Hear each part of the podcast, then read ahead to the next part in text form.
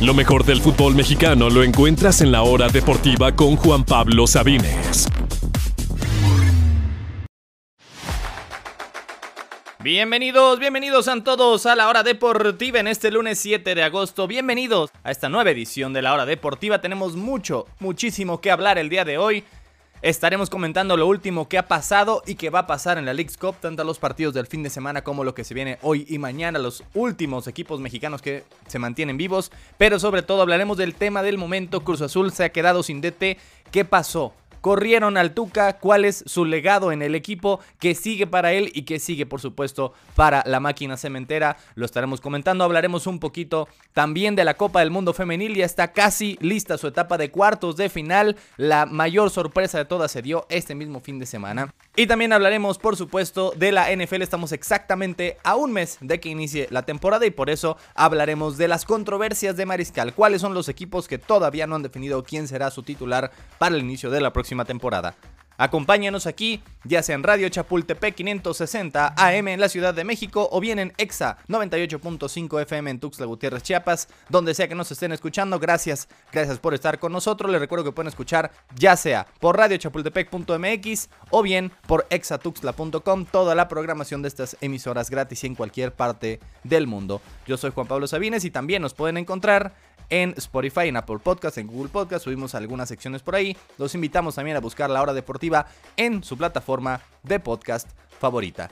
Demos inicio sin más tiempo que perder con la junta que se dio el día de hoy entre la directiva, los presidentes del equipo, el Conejo, Ordiales y por supuesto el Tuca Ferretti y su cuerpo directivo, en el que ya se sabía que se iba a ser una junta para analizar el futuro del club y al final la conclusión de la junta es que no va más. Tuca Ferretti, el tu camión, al final después de menos de seis meses en el club, se va, da las gracias y es el tercer torneo consecutivo que Cruz Azul inicia con un técnico y lo termina despidiendo a la mitad. Lo hizo con Aguirre hace un año, lo hizo con el Potro hace seis meses y ahora el Tuca. Una decepción enorme. Se va el Tuca, recordando que se había anunciado que iba a llegar desde después de aquella derrota que tuvo Cruz Azul frente al Toluca.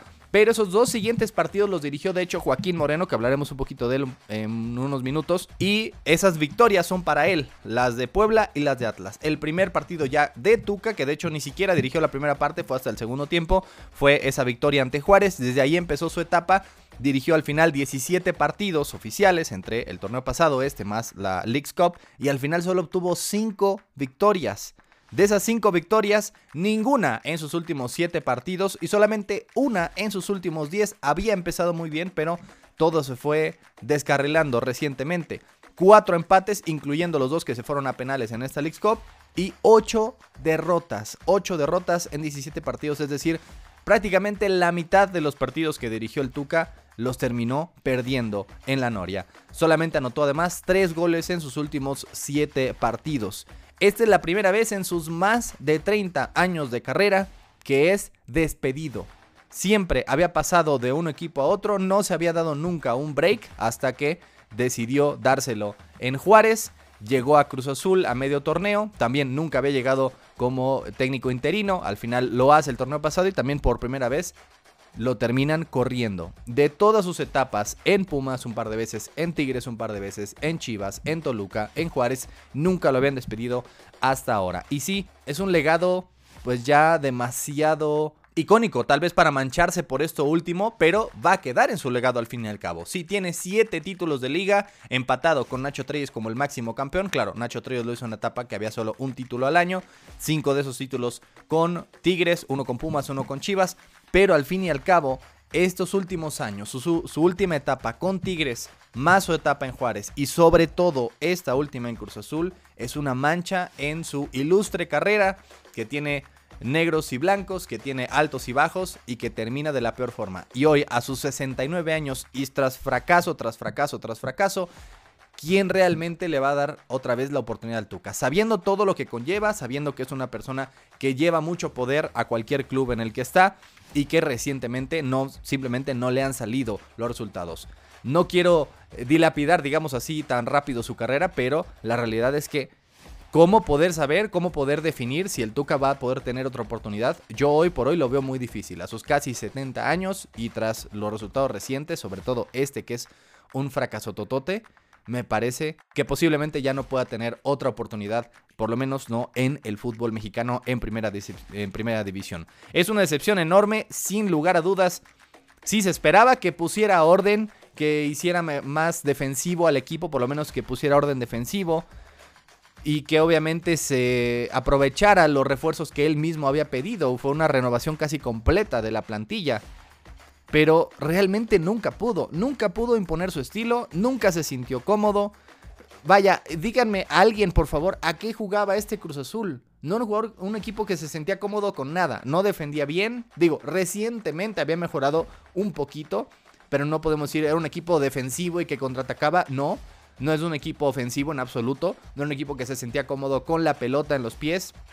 Manteniendo la posesión, no. Tampoco se sentía cómodo dando la posición al equipo contrario, tampoco. Pelota parada, tampoco. No tenía una sola fortaleza, un solo estilo, una sola idea. Al final era un equipo que estaba sin dirección y que por más que la plantilla no se pueda comparar tal vez con un Monterrey, Tigres o América hoy por hoy, la verdad es que ha perdido los recientes partidos con equipos que todos, todos sin excepción en el papel son inferiores. En el, en el papel, las plantillas de Cruz Azul comparadas con Atlas, con Toluca, con Tijuana, con Inter Miami, con todo y Messi Busquets, si hablamos de la plantilla completa, con Atlanta, con Charlotte, todos esos partidos que terminó sin poder ganar, que terminó perdiendo la mayoría de ellos, en todos Cruz Azul tenía mejor equipo y tenía un técnico que en el papel también tenía toda la experiencia. Y aún así terminó sin poder hacer nada y hasta regalándolos en la segunda parte como fue ante Atlanta, como fue ante Miami, como fue ante Charlotte. Esa es la, mayor decepción de este Cruz Azul y esa es la mayor mancha en este equipo y por eso es que, más allá de que tal vez no valga mucho la League Cup, la forma en que jugó el equipo sí era realmente preocupante, totalmente preocupante. Y al final, ¿qué deja el Tuca en el equipo? Pues deja más peleas, deja más conflictos que soluciones. Se peleó con todo el mundo, se peleó con el conejo, se peleó con Ordiales, se peleó con el presidente, se peleó con los medios después de que eh, se dio el rumor de que no iba a los entrenamientos. A mí personalmente ya me había llegado, yo ya había sabido que no llegaba a los entrenamientos, no podía decirlo aquí al aire, pero él básicamente lo confirmó después diciendo, se enojó de que decían eso y al final confirmó que sí faltaban los entrenamientos, pero porque estaba con en juntas con la presidencia y la directiva del club. Básicamente se enojó, pero él mismo confirmó los rumores por los que se había enojado en un principio. Se gritoneó, al final pidió jugadores, no se los traían, se enojó por eso, se enojó porque le trajeron otros que no quería, al final de todos modos le trajeron a varios que sí quería. Vaya, este es el legado del Tuca. Se esperaba muchísimo más y no hay otra palabra que decir que es una decepción total y completa. De lo que se esperaba, que sí, es el torneo pasado cuando llegó, estaba en mala situación, lo pudo rescatar un poco aprovechándose del calendario, apenas si pudo meterse al repechaje, ni siquiera pudo avanzar de ahí, hicieron un cambio completo en la plantilla y empezó de forma absolutamente terrible el torneo. La, la buena, digamos, para Cruz Azul en este momento es que Aquí, tras esta junta directiva, no se tomó una decisión al bote pronto después del partido. Esperaron que regresaran a México, esperaron a tener una junta y esperaron a tomar una decisión que me parece fue mutua, mutua porque también el Tuca tampoco estaba muy contento con la directiva y también estaba eh, un poquito harto de lo que estaba sucediendo. Al final tomaron una decisión en el momento correcto. Faltan aproximadamente 20 días para el siguiente partido de Cruz Azul. Es suficiente tiempo para planear lo que sigue, tener una dirección, no, no tomar direcciones ah, de bote pronto, digámoslo así, y también decidir qué, cuáles son las posiciones que faltan en el equipo. Me parece que por lo menos, por lo menos la, fortaleza de esta decisión es que se hizo en el momento correcto. Era momento de una de dos, o darle continuidad a este proyecto, tenerle la confianza o dar, hacer cambios. Y no podías hacer la mitad, no podías campechanar. No es, vamos a ver qué pasa con un partido más, porque son 20 días más.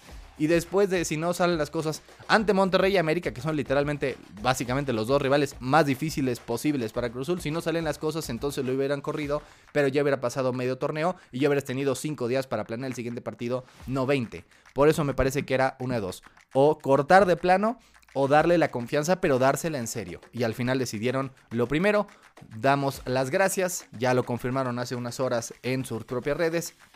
y no va más el proyecto de Tuca Ferretti con Cruz Azul. Otro proyecto más, el tercero consecutivo, que no dura ni siquiera un torneo seguido en la Noria. Ahora, ¿qué pasará con el equipo? ¿Qué pasará, por ejemplo, con los refuerzos que él mismo pidió, como Salcedo y Dueñas? Salcedo me parece que ha sido bueno a secas, un buen refuerzo. Dueñas me parece que ha estado medio perdido, un Rafael Vaca 2.0. ¿Qué pasa con todos los cambios que hizo a la plantilla? Por ejemplo, él decidió que no iba más Corona y decidió quedarse simplemente con Gudiño y Jurado, no ir por otro portero. ¿Qué va a pasar ahora? No hay decisión de quién es el portero titular. ¿Qué va a pasar con todos los otros refuerzos que algunos aprobó Palomeo, como el caso de Moisés? Algunos eh, también quería que se fueran, como el caso de Lotti. Otros pidió que se quedaran, como el caso de Tabo. ¿Qué va a pasar con todos esos refuerzos? Que al final él ya sea o aprobó o pidió o simplemente palomeó pero que ahora quedan así en el limbo. ¿Qué pasará específicamente con Salcedo y con Dueñas que él los pidió y que después de cinco partidos se va? ¿Qué pasará, por ejemplo, con Memo Vázquez, que era un excelente auxiliar, obviamente un, un, técnico campeón y que aquí lo teníamos como auxiliar, estaba sobrecalificado para el puesto y al final también se termina yendo? Realmente hay muchas, muchas dudas, más preguntas que respuestas en estos momentos. El plan al momento, y según lo dice eh, reportes de Adrián Esparza, es que Joaquín Moreno, quien ha sido el interino como 82 millones de veces con Cruz Azul, lo fue el torneo pasado, como dijimos, dos partidos dirigidos, dos victorias, al parecer se va a quedar, pero no solamente eso, hay un plan de que se quede por el resto del torneo.